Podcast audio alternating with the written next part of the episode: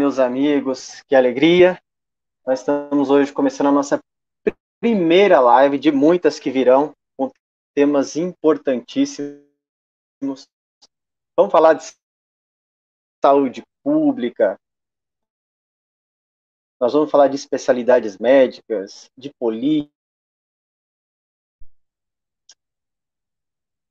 E nessa data especial, né, no dia de hoje, eu quero agradecer vocês já que nos acompanha nessa live, a primeira live, e agradecer a audiência, né? Muita gente falou comigo hoje nas ruas aqui de Guaratinguetá, pessoas de cidades vizinhas, e eu quero agradecer.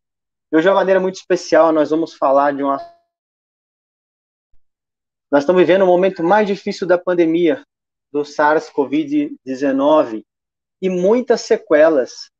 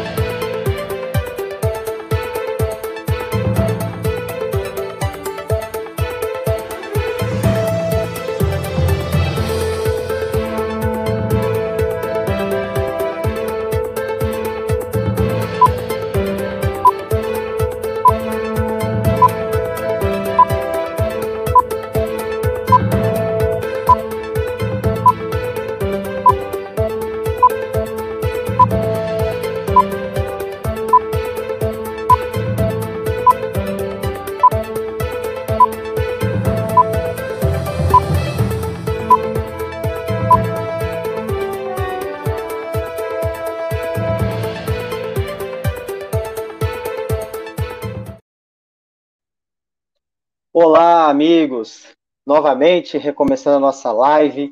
Eu sou Regis Azumura, fisioterapeuta. Quero agradecer imensamente a sua audiência, você que nos acompanha. Hoje, pelas ruas aqui do Vale do Paraíba, muitas pessoas conversando. Estão aí, muita gente acompanhando, muitas pessoas irão acompanhar a nossa live no dia de hoje, né, com um tema muito importantíssimo. Muitas, nós estamos vivendo o momento mais difícil da pandemia, desde março do ano passado, né? E o número de infectados agora aumentou absurdamente com essa nova cepa. E o Covid tem deixado sequelas, sequelas significativas, pacientes com perda de equilíbrio, fraqueza muscular, fadiga, função pulmonar prejudicada, né? limitação de mobilidade. Então, hoje eu vou receber uma médica pneumologista, doutora Heloísa Bazarelli, uma médica renomada, muito conhecida aqui na nossa região, né? Ela é pneumologista pelo Hospital das Clínicas da Universidade de São Paulo, também é voluntária da Fazenda Esperança, aqui em Guaratinguetá, né, e fundadora da Casa de Apoio Sol Nascente, que trata doentes de HIV, AIDS, também uma referência na tuberculose, uma médica muito renovada aqui em Guaratinguetá. Então nós vamos bater um papo bem descontraído, bem legal, se você quiser nos acompanhar, você quiser fazer sua pergunta, sinta-se à vontade. E agora, eu convido, então, a doutora Heloísa aí para estar tá conversando com a gente. Boa noite, obrigada. Obrigada, Regis, pelo convite, pelas referências elogiosas. Eu costumo dizer que eu não sou nada disso, eu só sou uma pessoa que gosta de estudar, de aprender todo dia, né? Ainda mais com esse desafio de uma doença que não existia na época que a gente, né, até um ano atrás, então, que está dando trabalho para a gente, né? Então, é muito bom a gente poder esclarecer as pessoas, porque agora depois de um ano já de doença, a gente está tendo que lidar com as sequelas que essa doença causa, né? Então é muito importante esse esclarecimento. E nós vamos falar hoje, doutora, do tratamento multidisciplinar, né? A importância da equipe multidisciplinar no tratamento. Os nossos colegas enfermeiros, nossos colegas médicos, os fisioterapeutas, né? Antigamente se ouvia falar muito pouco na fisioterapia respiratória, do médico intensivista, do infectologista, e hoje são especialidades que estão na moda, né? O tempo todo a gente vê as mídias sociais, a televisão, falando dessas especialidades importantíssimas nesses, nesse vírus, né, doutora, tão desconhecido, em que a gente ainda, a ciência, né, eu também no cargo de vice-prefeito, estamos na linha de frente também atuando no combate ao coronavírus, nós ainda não temos informações fidedignas, mas baseado no que nós já temos, né, com a ciência, com a senhora, no, no caso, é, com a experiência médica, eu, na minha experiência de fisioterapeuta, nós vamos falar um pouquinho, né,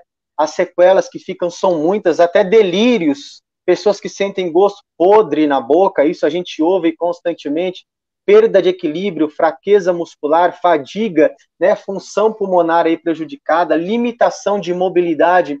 E a gente espera que com isso, né, doutora, a gente possa aí ajudar um pouquinho as pessoas que estão nos ouvindo, que com certeza muitos aí que nos acompanham já foram acometidos de Covid, né, seus familiares. A gente vai estar falando um pouco da área médica e da fisioterapia nesse processo de reabilitação. Mas uma pergunta curiosa, doutora, me chegou aqui recentemente, né? A pergunta é: quem já foi contaminado pelo Covid pode é, ser contaminado pela segunda ou terceira vez? Infelizmente, a reinfecção, Regis, é uma realidade.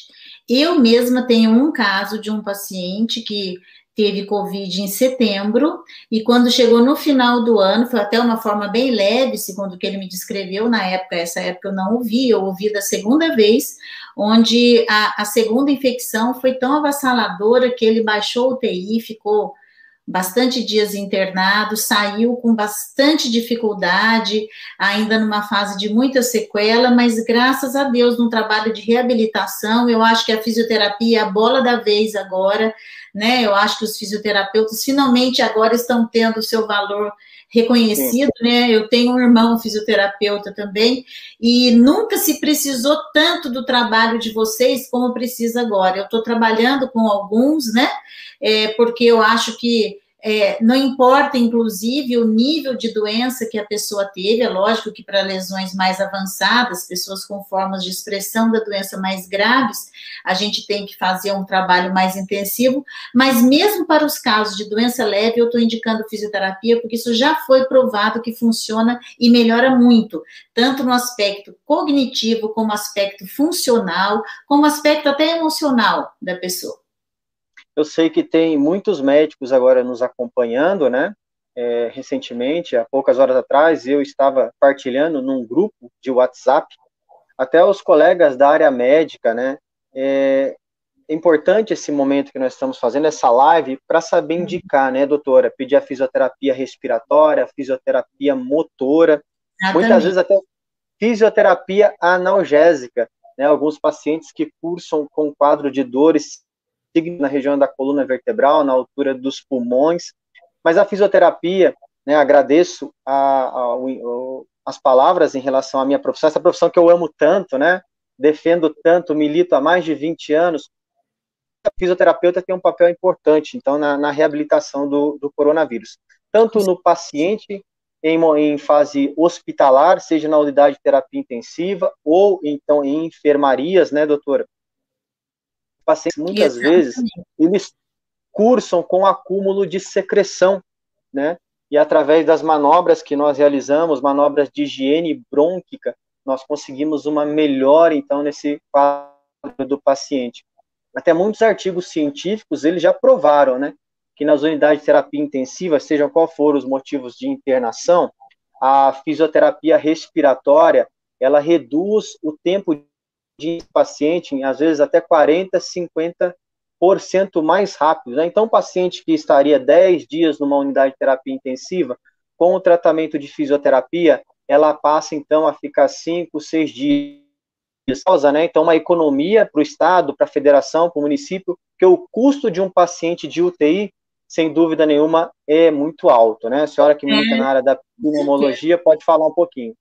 É, Regis, não há mais, mesmo sem falar de Covid, como pensar num atendimento hospitalar sem a presença do fisioterapeuta como elemento fundamental da equipe. No caso da UTI, né, não só pela questão é, das manobras, mas assim até da, da, do ajuste da ventilação mecânica, Sim. do controle dos parâmetros ventilatórios, que a gente sabe que o fisioterapeuta tem um papel fundamental, porque um paciente mal ventilado também causa problema, né? A pessoa pode ter traumas pela ventilação mecânica, sequelas pela ventilação mal é, ajustada. Então, o fisioterapeuta trabalha ali junto com o médico, desempenhando um papel fundamental. E na enfermaria, não só né, no caso de secreção, mas no caso também de recrutamento alveolar, de melhorando tempos de ins e expiração, são manobras né, corriqueiras que o fisioterapeuta faz e que já fazia né, naturalmente para outros tipos de paciente, mas agora no COVID se tornou papel assim fundamental, muito relevante.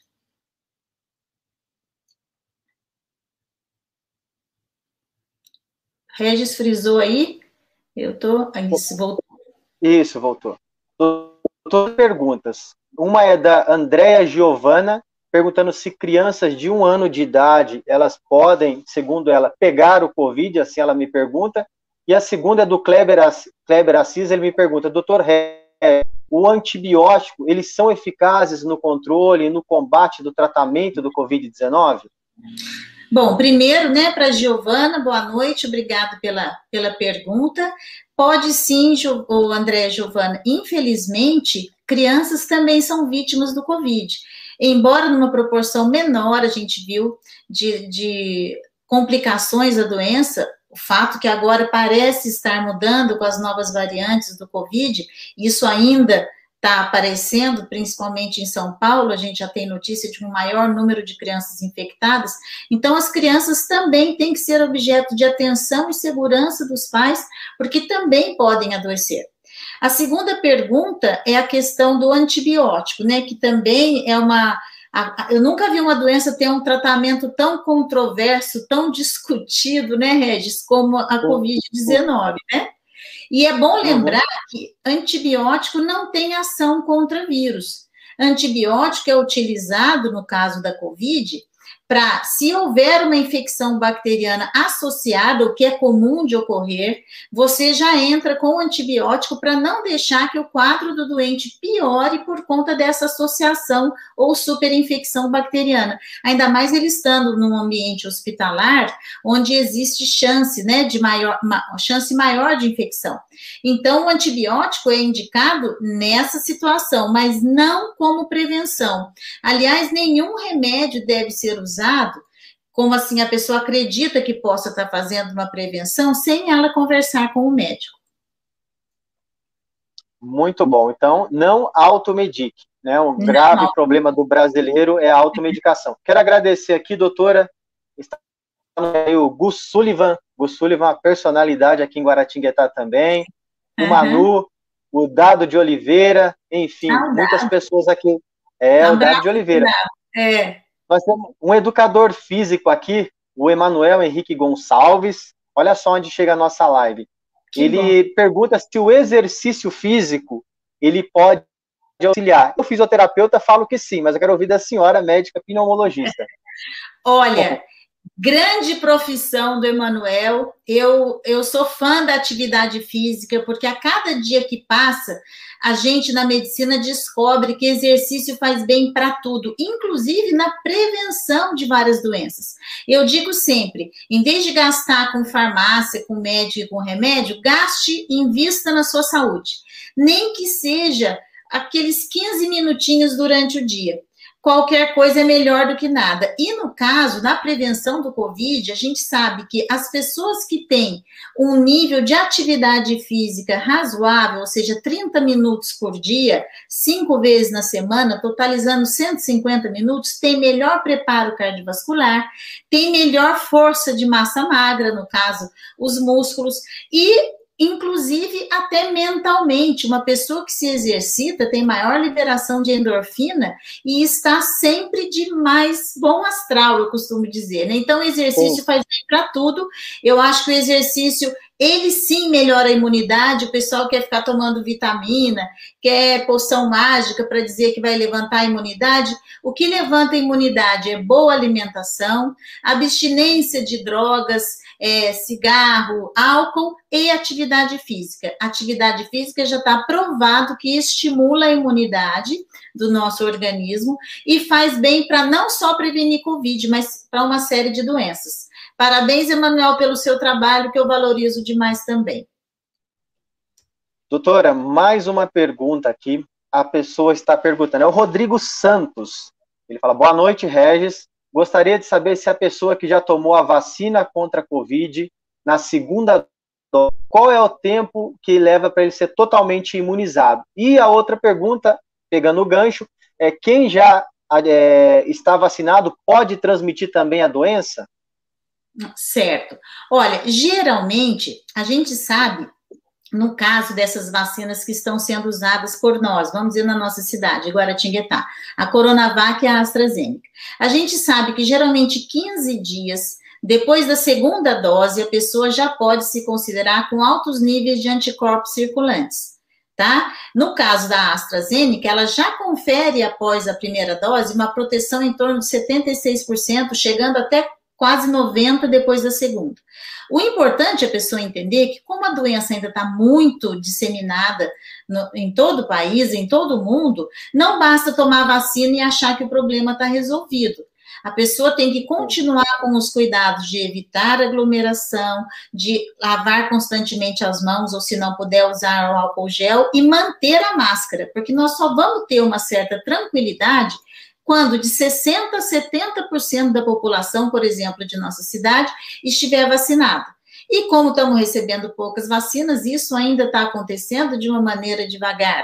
Então, nós que já recebemos a vacina, não podemos facilitar. Os cuidados têm que ser mantidos, não podemos baixar a guarda de jeito nenhum.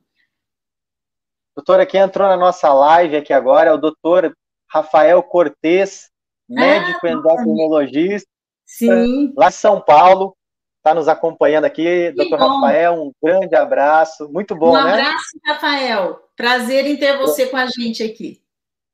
Grande amigo. Ele está fazendo uma pergunta. É, os corticoides, até quando devem ser utilizados? Pergunta de médico para médico. É.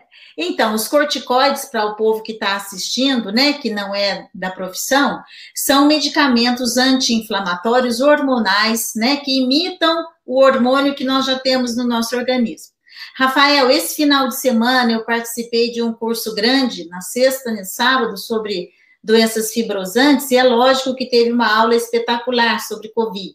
E o que o colega, foi uma das perguntas que apareceu muito para ele depois do final da exposição, que fala que isso vai depender do tempo e da, da, do tipo de lesão. Por exemplo, pacientes que ficaram na UTI, que tiveram extensas lesões pulmonares, que você perceba que pode estar evoluindo para uma doença fibrosante pulmonar, que é uma coisa que infelizmente acontece, você estende mais esse período, geralmente de quatro a seis semanas.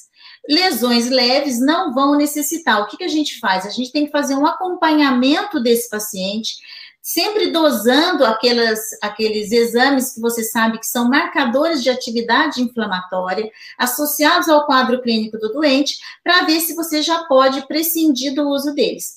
Mas geralmente, quanto maior tempo de exposição à ventilação mecânica ou maior sequela, mais tempo a gente vai usar.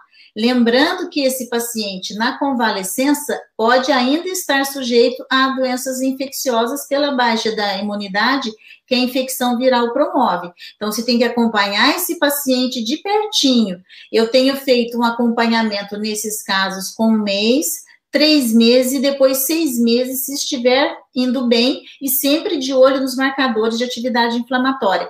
PCR, ferritina, procalcitonina, LDH, troponina, etc. Doutora, eu vou puxar agora um pouquinho para o lado da fisioterapia, bastante colegas fisioterapeutas acompanhando, colegas de São José dos Campos aqui já interagindo, me pediram para falar um pouquinho da pressão positiva do EPAP, né? Uhum. Importantíssimo para a melhora da potência pulmonar, recrutamento alveolar, onde realmente a, acontece a troca gasosa, né? Esse é o intrapulmonar tudo isso que eu falei, né, você que nos acompanha, é para facilitar, facilitar a mobilização das secreções que cursam na pneumonia. É muito comum, né, doutora, com o Covid, é, é, o paciente desenvolver pneumonias. Eu vou pedir agora para a gente passar um vídeo né, de uma fisioterapeuta. Ela vai explicar como você vai fazer né, um aparelho de pressão positiva para você usar na sua casa. Né, você que tem doença pulmonar obstrutiva crônica, que é motivo para uma outra live, né? Bronquite crônica, asma, pulmo, é, asma crônica, essas doenças, e agora o COVID, né? O EPAP, a pressão positiva, ela é bem interessante. Né? Eu, assim que formei há mais de 20 anos atrás, trabalhei muito com fisioterapia respiratória. Hoje eu fui mais para o lado da mais do tratamento de coluna, mas ah. indiquei bastante. Então eu vou, vou colocar aqui um vídeo para a gente estar tá assistindo aí uma orientação da colega. Tudo bem, pessoal?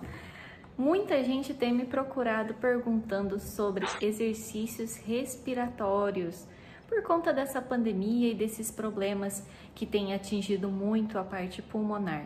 E hoje eu quero mostrar uma coisa que dá para qualquer pessoa fazer em casa com materiais bem simples e que vão ajudar a exercitar e fortalecer o pulmão, tanto para melhorar é, a parte da potência pulmonar, como também melhorar o recrutamento dos alvéolos.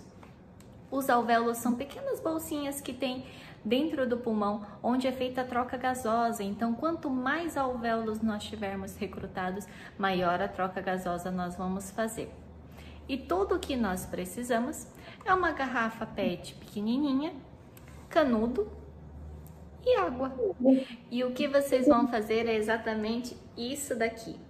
Aqui eu peguei uma garrafa PET, que ela é um pouquinho menorzinha, né? Mas ela é tufadinha, eu achei ela num bom tamanho. E abri aqui um buraco no tamanho que passe exatamente o canudo, sem deixar muita brecha. Caso você tenha dificuldade de abrir esse buraco do tamanho do canudo, você pode abrir um buraco quadradinho, colocar o canudo e vedar com uma fita adesiva, né? Um durex, uma fita crepe, alguma coisa assim. E abrir um pequeno buraco aqui na tampinha, assim, bem pequenininho. E é apenas isso que você precisa preparar para fazer os exercícios respiratórios. E assim que a sua garrafinha estiver pronta, tudo que você precisa fazer ó, é colocar a água dentro. E aí a gente vai fazer aquilo que a nossa mãe sempre disse que é falta de educação fazer. Fazer bolinhas dentro do copo. Então, tudo que você precisa fazer é inspirar profundamente e soprar. A pressão que fica dentro da garrafa, ela ajuda a gerar uma pressão interna pulmonar também, o que aumenta o recrutamento dos alvéolos. Mas deve ser feito de uma maneira que não cause aquela sensação de, de sufocamento. Quem não tem problemas respiratórios vai sentir muita facilidade em fazer esse exercício mas quem já tem alguns problemas pulmonares, né, como DPOC ou uma parte do pulmão está tomado por conta de uma lesão, já vai sentir dificuldade mesmo assim. Se tiver dificuldade, afrouxa a tampa. E se tiver facilidade demais de fazer, tampa o buraquinho com o dedo. Então vai inspirar profundamente e soprar, soprar, soprar, soprar, soprar até todo o ar do pulmão sair. E não precisa soprar também com tanta força ou com tanta intensidade. Então, inspirou,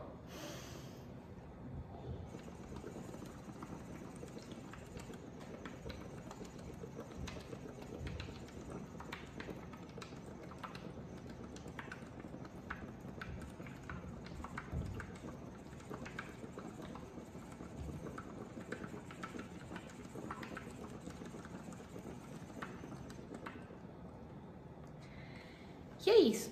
E pode repetir esse exercício pelo menos umas 5, 6 vezes, duas, três vezes ao dia. Se for muito difícil fazer com essa pressão que está aqui dentro, basta afrouxar a tampa, que aí a troca gasosa, a pressão interna diminui e quando você soprar, vai ser muito mais fácil, vai ter muito menos pressão. E se assim for muito fácil, fecha bem a tampa, e bota o dedinho em cima do buraco que você abriu na tampa. E aí, quando você soprar,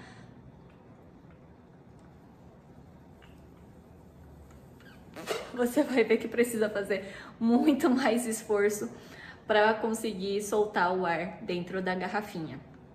E aí, com esse exercício, você consegue fazer um melhor recrutamento dos, dos alvéolos, melhorando assim a capacidade e a força pulmonar.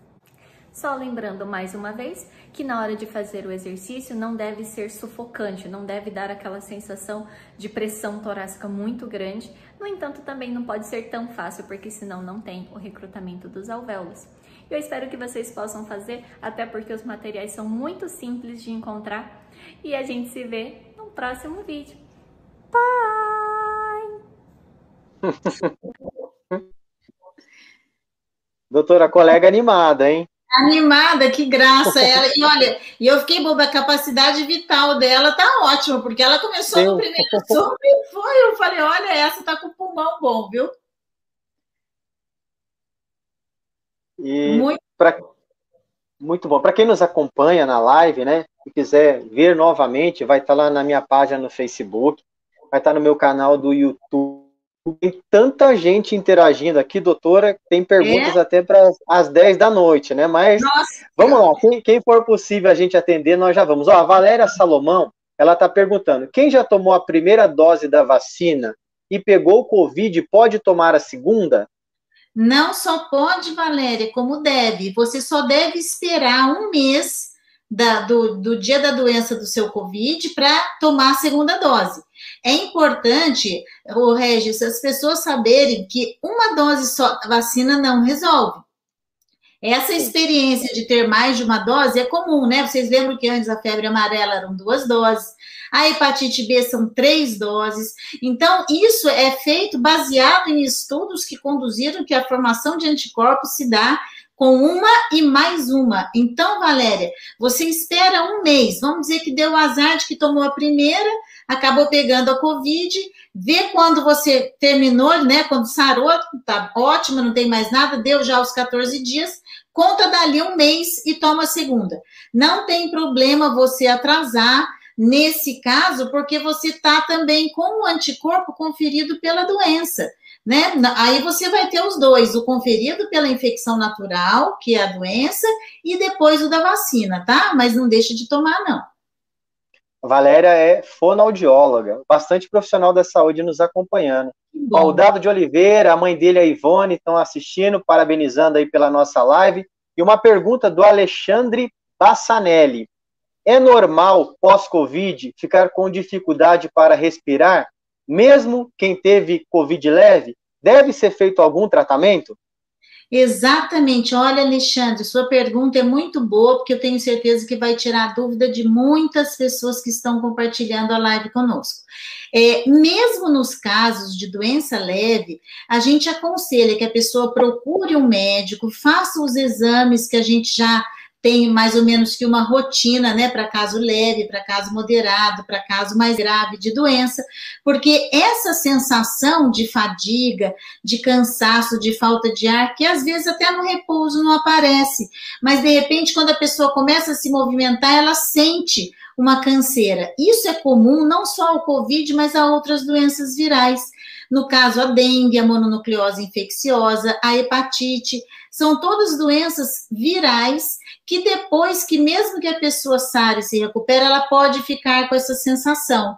Eu mesma, né, posso contar da minha experiência, eu não tive covid, mas eu tive dengue recente no final do ano e notei que para minha atividade, eu faço atividade física, eu estava me sentindo muito cansada, mesmo depois de já recuperada da dengue.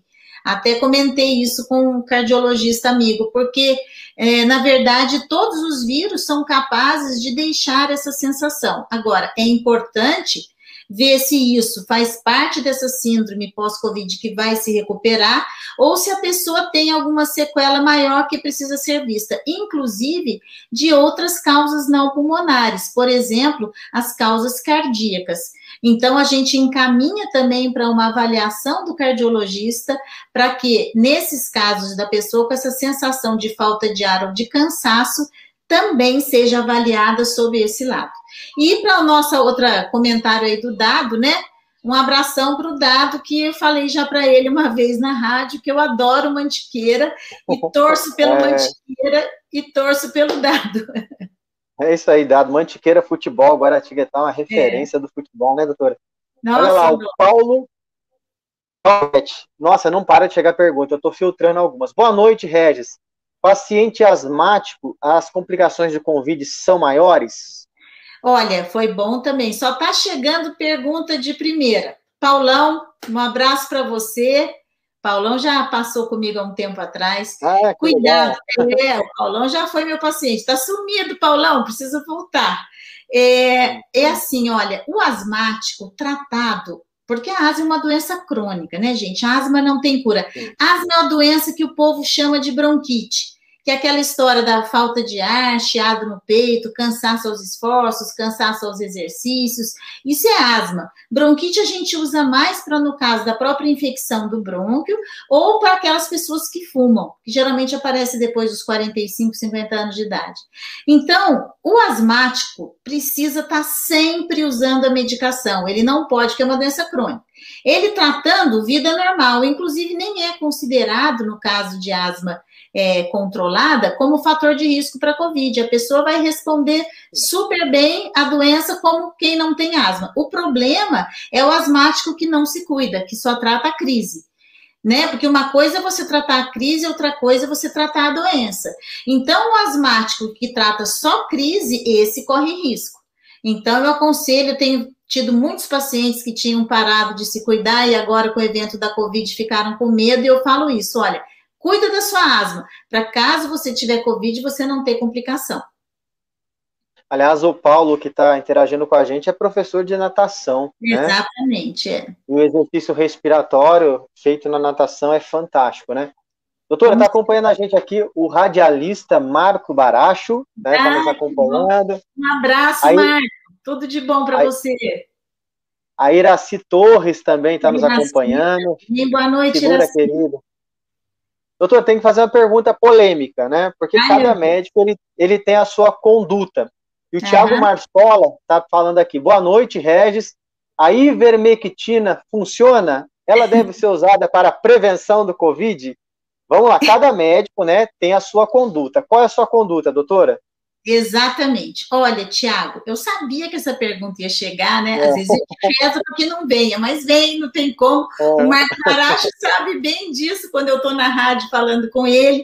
Já fui massacrada, Regis, por causa da minha Sim. opinião. E eu digo sempre: olha, isso não se trata de opinião pessoal. Em medicina, a gente segue a ciência, né? A gente, quando faz medicina, assim como a, principalmente a área da, da, de saúde, como Regis também na fisioterapia, a gente se pauta pelas indicações das principais sociedades médicas nacionais e internacionais. Eu gostaria muito, Tiago, que funcionasse, porque a gente precisaria de alguma coisa e a polêmica que se criou, até pela questão política que envolveu a ivermectina, atrapalhou muito. E isso virou um debate, assim, nem debate, um confronto entre aqueles que defendem e aqueles que não defendem.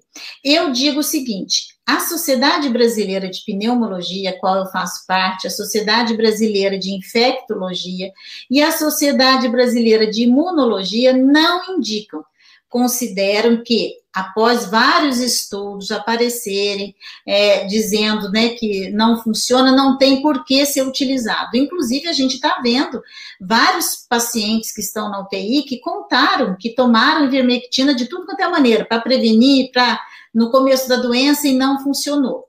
O que as pessoas têm que entender é que essa doença, em até 85% dos casos, vai evoluir bem com remédio, sem remédio ou apesar do remédio.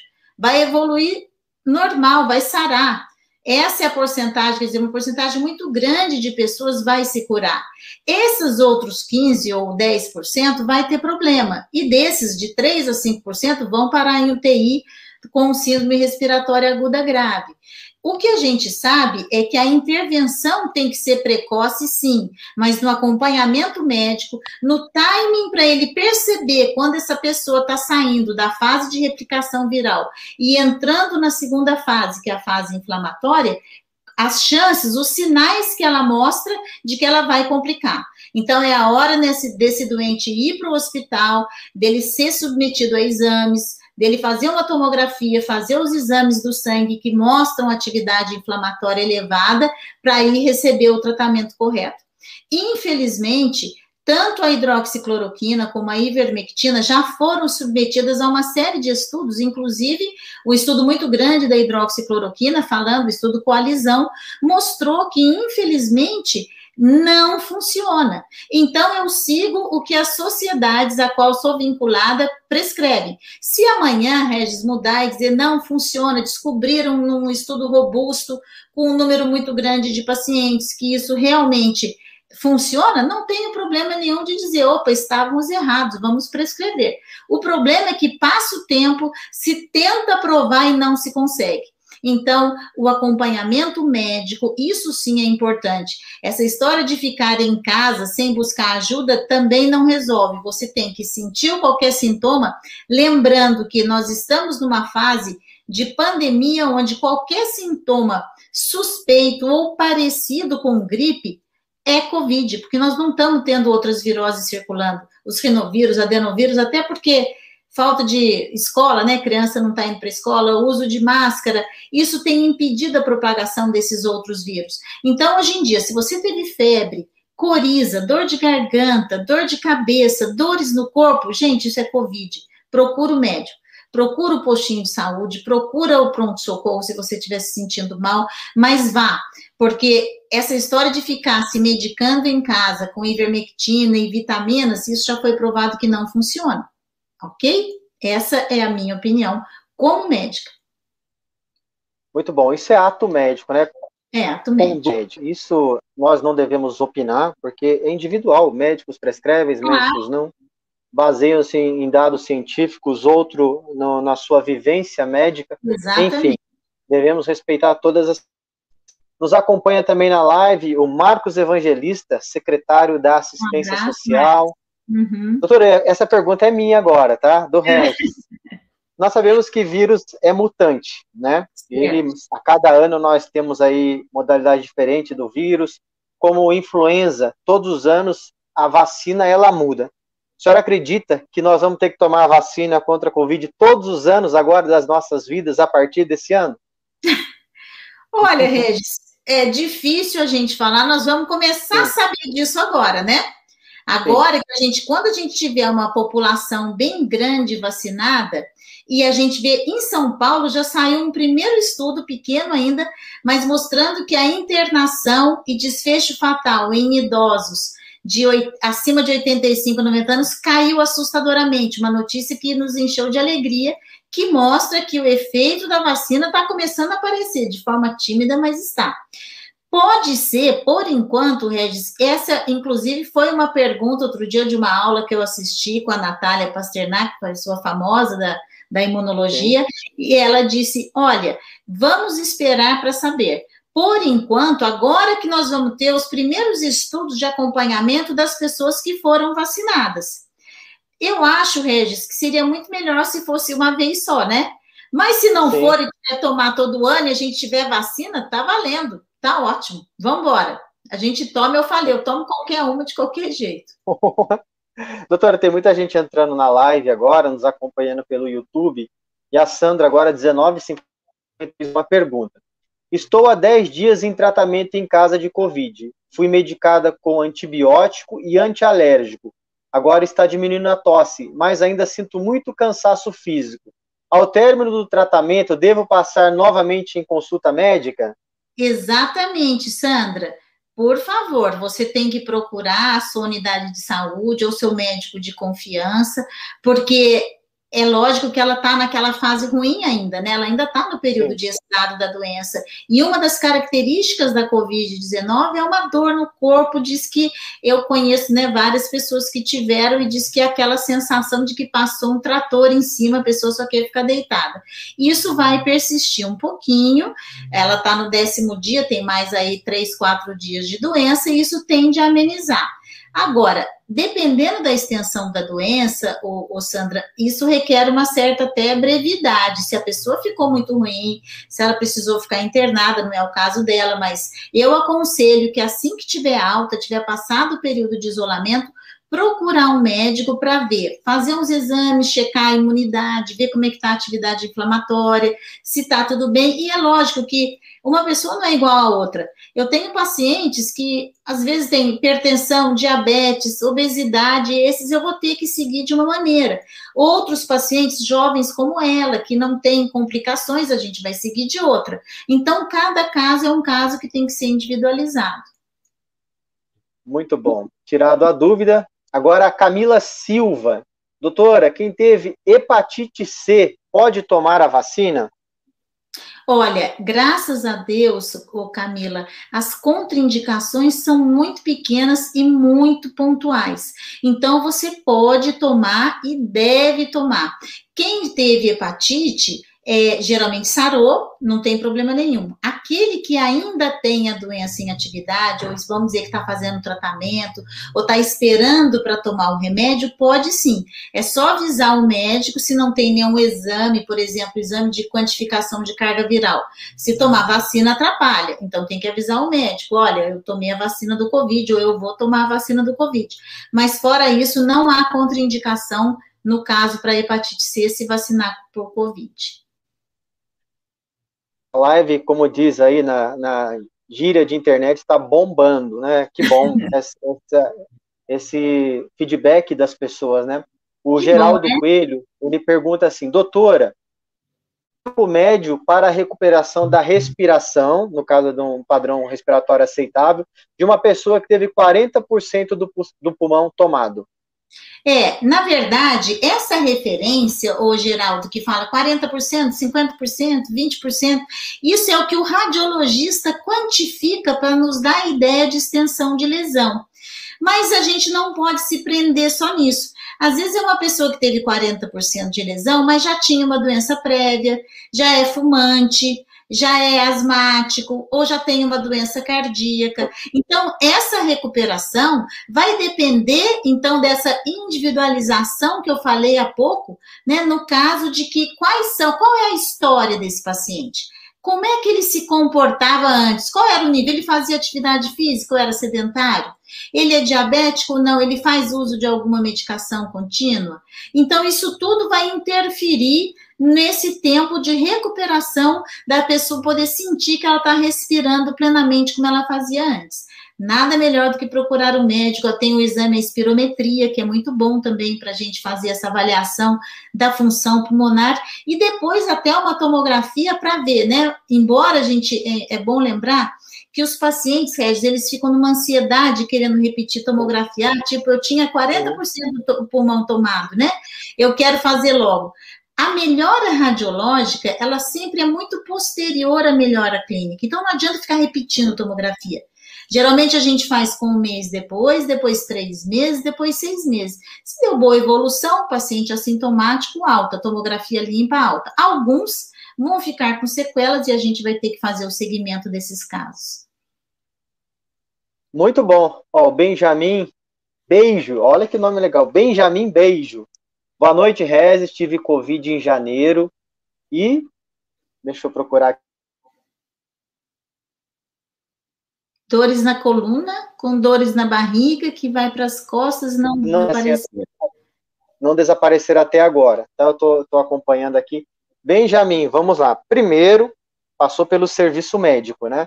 O médico é o profissional, então, habilitado a fechamento de diagnóstico e condutas terapêuticas, medicamentosa e encaminhamento para nós profissionais da área da fisioterapia.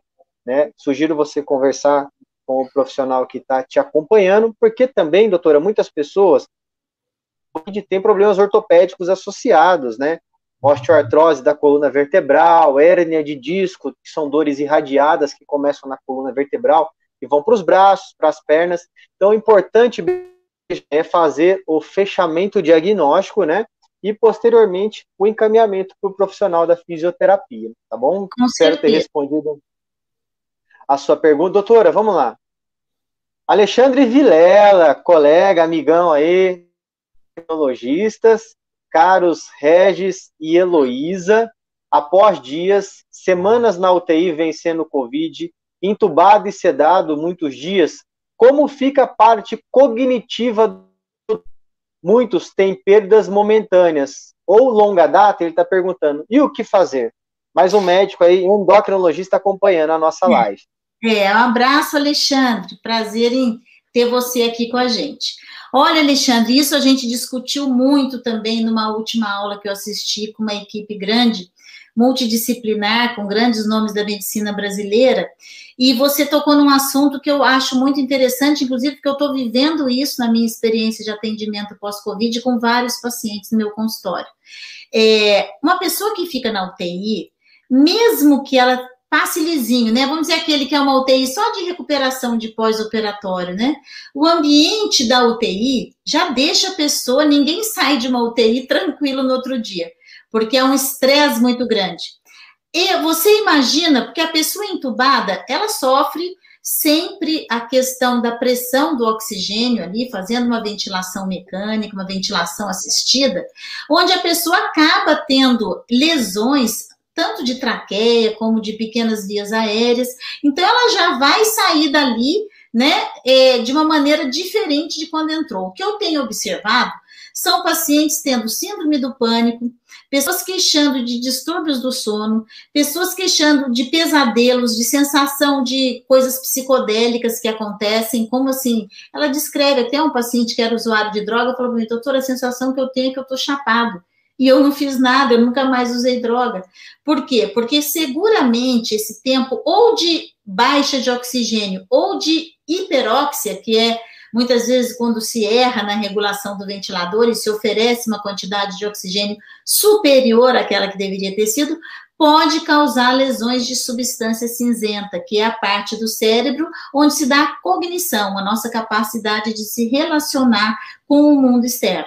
Então, esses pacientes podem ter déficit de memória, esses pacientes podem ter a labilidade de humor, ou seja, crises de choro, depressão, isso tudo faz parte de uma das síndromes pós-Covid, tá? Que é a síndrome da, da pós-ventilação mecânica, do pós-UTI. Eu tenho várias pessoas que relatam para mim esquecimento, tá? Pessoas que relatam que é, tem pânico, tem medo, tem, não querem mais sair, não podem ouvir falar de colher um exame que já lembra da situação horrível, ou daquelas pessoas que estão na UTI e de repente vem o paciente que estava do lado conversando com ela, sair morto no outro dia. Isso tudo pode gerar até a síndrome do estresse pós-traumático. O que fazer? A gente está encaminhando também, é o que eu falo, eu gosto muito de trabalhar com equipe multidisciplinar para psicólogos, pros, além dos fisioterapeutas. A gente sabe que esses pacientes que são acompanhados por esses profissionais reagem de uma maneira melhor. E o acolhimento no sentido de atividade física, que é fundamental, a pessoa entender que o exercício melhora a oxigenação cerebral. Então, é a primeira coisa que eu indico quando as pessoas queixam disso. Se era sedentário, passe a ser ativo. Comece a fazer, lógico que dentro de um limite, né? Devagar, a pessoa não pode ser sedentária e sair do zero e já fazer meia hora de exercício. Ela, de preferência, um exercício é supervisionado. E, no caso, até, se a pessoa tiver é, sinais importantes de cognição, é consultar um neurologista. Eu tenho encaminhado para amigos neurologistas também casos que eu já é, pensei nisso. Uma coisa interessante, Regis, que eu tive um paciente que me queixou de muitos pesadelos, labilidade emocional, ele mesmo falando comigo no consultório chorava, ele disse uhum. que ele começou a ficar bom de matemática que ele nunca foi. Nossa. Olha que coisa interessante. E eu achei que isso poderia ser só uma coincidência, mas eu ouvi nesse curso que falei um médico dizer isso, a pessoa começa a ter desenvolver outras capacidades que eram ruins, parece que de repente mexeu alguma coisa ali e deu uma despertada. Quanta coisa a gente ainda vai ter que aprender sobre essa doença, né? Na verdade, esse ele veio para mudar a história da humanidade, né? Em todos os aspectos. Em, em, todos os aspectos, até acredito que depois dessa pandemia nós vamos querer nos abraçar muito mais, né? Nem fala. Quanto tempo a gente não, não tem essa manifestação de carinho com o próximo, até com a família, a dificuldade muito grande da gente estar tá fazendo aí, né? É, essa manifestação fiquei muito feliz da, da, da pergunta do colega, do doutor, que levou, então, ao trabalho da equipe multidisciplinar, né? Porque a minha capacidade termina onde começa da doutora, Exatamente. e começa do psicólogo, do, do doutor físico, mas hoje essa visão que a pandemia trouxe para nós, profissionais de área, de área da saúde, é muito importante. Todos são importantes no tratamento. O técnico de enfermagem, a técnica de enfermagem, o enfermeiro, né? Os, os profissionais que hoje estão ali na linha de frente, é, o psicólogo, não é tão necessário, o psiquiatra Exatamente. agora nessa pandemia, é muito legal. Então, hoje, importante da live, a gente também falar dos colegas das outras profissões da saúde. Doutora, uma pergunta, uma curiosidade do Kleber Deixa Assis. Só mandar aqui, ô, ô Regis, só mandar Oi. aqui um beijinho para Estela, minha amiga que apareceu aqui, falou melhor médica. Estela, você é um amor. Um beijo para você. Que bom, é olha, o doutor Orlando Neto, fisioterapeuta, também nos acompanhando. Um, abraço, um grande abraço, né? doutor. Ó, Regis, uma mulher lactante que tenha sido infectada pelo coronavírus pode continuar amamentando? Olha, eu já ouvi caso de uma mulher lactante. Ela estava dando, para quem não sabe o que é, a mulher que está amamentando, né? Ela está dando mamar para o nenenzinho, teve Covid. O neném não pegou. E foram ver, o neném tinha anticorpo contra a doença. A, acho que teve um probleminha de internet, ela saiu, mas agradecer aí a pergunta do nosso amigo Kleber, né? A gente vê aí o número de pessoas hoje é, participando da live cada vez aumentando. Pedido, né? Replique aí depois, passe o link aí para o seu amigo acompanhar, para alguém da sua família, né?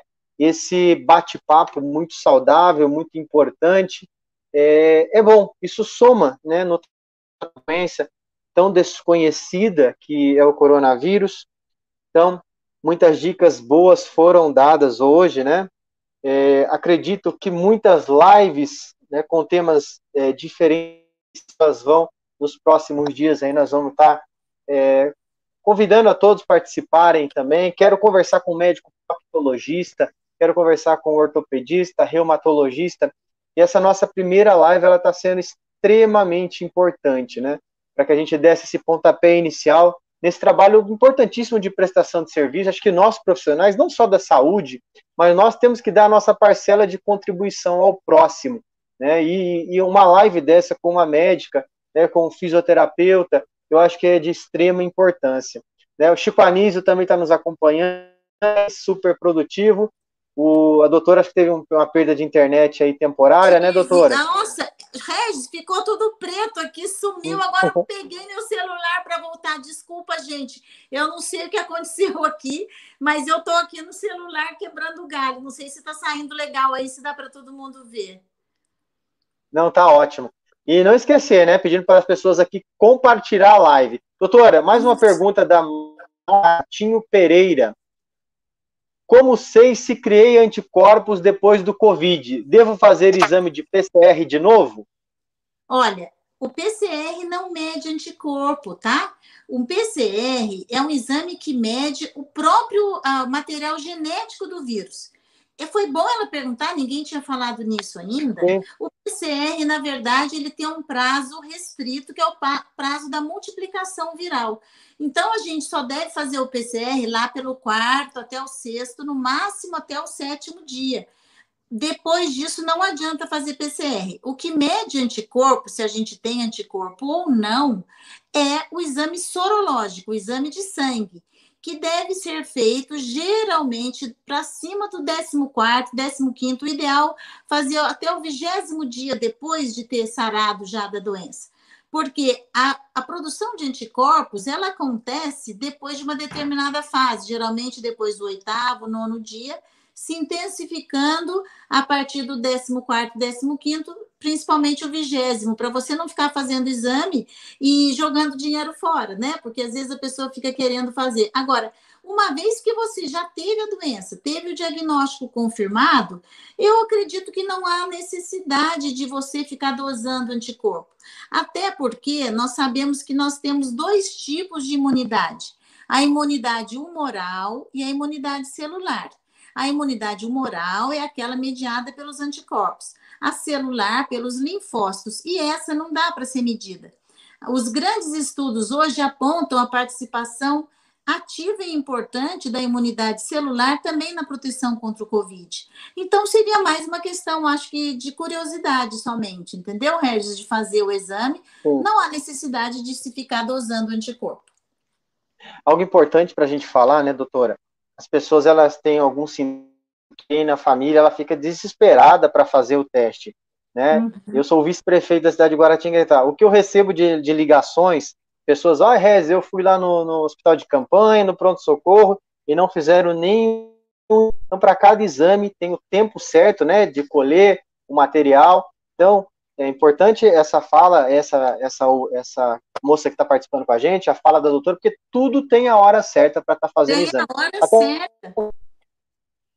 Por isso, Regis, que quando a pessoa vai no pronto-socorro, lá do hospital de campanha, não é solicitado o teste, porque não está no tempo ainda, vai dar negativo, entendeu? Então, as pessoas muitas vezes não sabem desses detalhes técnicos, e isso uhum. acaba que atrapalhando até o relacionamento médico-paciente.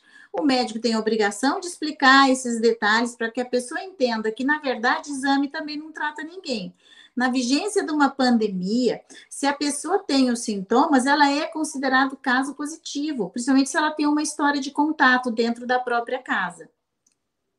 E a, a, a doutora falou um tempinho atrás, é, os médicos, hoje, cientistas, sabem quais vírus estão circulando no momento, né? Exatamente. Então é importante que a gente fique atento. Doutora, a gente tinha previsto uma live de mais ou menos uma hora, né? Mas as pessoas estão gostando bastante. Daqui a pouco aqui a gente já vai encerrar. Mas uhum. vou pedir para as pessoas que compartilhem aí, nos assistam no YouTube, na minha página do Facebook, Regis e Azumura, né? Curta, compartilhe, comente, que é muito importante esse feedback. Mas eu quero fazer uma pergunta, uma, mais uma pergunta do Jean, aqui para melhorar aqui nosso feedback também para quem está nos acompanhando na live. O Jean, boa noite, doutor. Tive Covid no final de dezembro. Depois de recuperado, é, tive direto sensação de falta de ar, já fui várias vezes ao hospital e eles falam que é ansiedade. Já fiz exames de tomografia, ecocardiograma e não deu nada. Fiz a espirometria e deu leve alteração. O que devo fazer a partir daí, dessa leve alteração? Então, aí depende do tipo de alteração, né? A espirometria pode mostrar dois tipos de distúrbio: o distúrbio ventilatório obstrutivo e distúrbio ventilatório restritivo. Então, dependendo de qual foi essa pequena alteração, existem as orientações que a gente vai te dar, já. É, veja bem, a ansiedade também é um sintoma importante da síndrome pós-Covid. Ela faz parte daquela síndrome emocional que a doença traz. Porque imagina só, Regis, você tem um diagnóstico de uma doença que todo dia as pessoas veem na televisão que mata, que dá complicação, que dá isso, dá aquilo. Então, ansiedade acompanha a pessoa no durante, no antes, no durante e no depois. Então, tem que ver se realmente né, ele está tendo é, é, só a parte da ansiedade ou se existe realmente um componente de doença física como resultado da infecção. Fica difícil dizer assim, sem saber mais detalhes, né, Jean? Mas eu acredito que você indo ao médico e mostrando seus exames, ele vai te dar uma luz para como você proceder melhor para conseguir se livrar disso. Olha, Fabrício de São José acompanhando, fazer um comentário aqui do Daniel Tineu. Daniel é doutor em fisioterapia pela uhum. Unifesp, né? Ó, Daniel, venho trabalhando com alguns pacientes da doutora Heloísa. Estamos tendo grande trabalho em paciente pós-Covid-19. É muito bom esse feedback, né, doutora? Nossa, a gente fica feliz. O Daniel tem me ajudado muito. Coitado do Daniel, que eu estou enchendo ele de serviço. Eu tenho que dividir para o Regis e a Sumura também me ajudar, porque é, tem serviço para todo mundo, que são muitos pacientes, Sim. né? E a gente sabe da capacidade de vocês e de como isso é importante na recuperação desses pacientes. Então, é, o Daniel é um menino especial que tem feito um trabalho magnífico, os doentes todos estão adorando o trabalho do Daniel, ele realmente é muito bom no que ele faz. Parabéns, Daniel.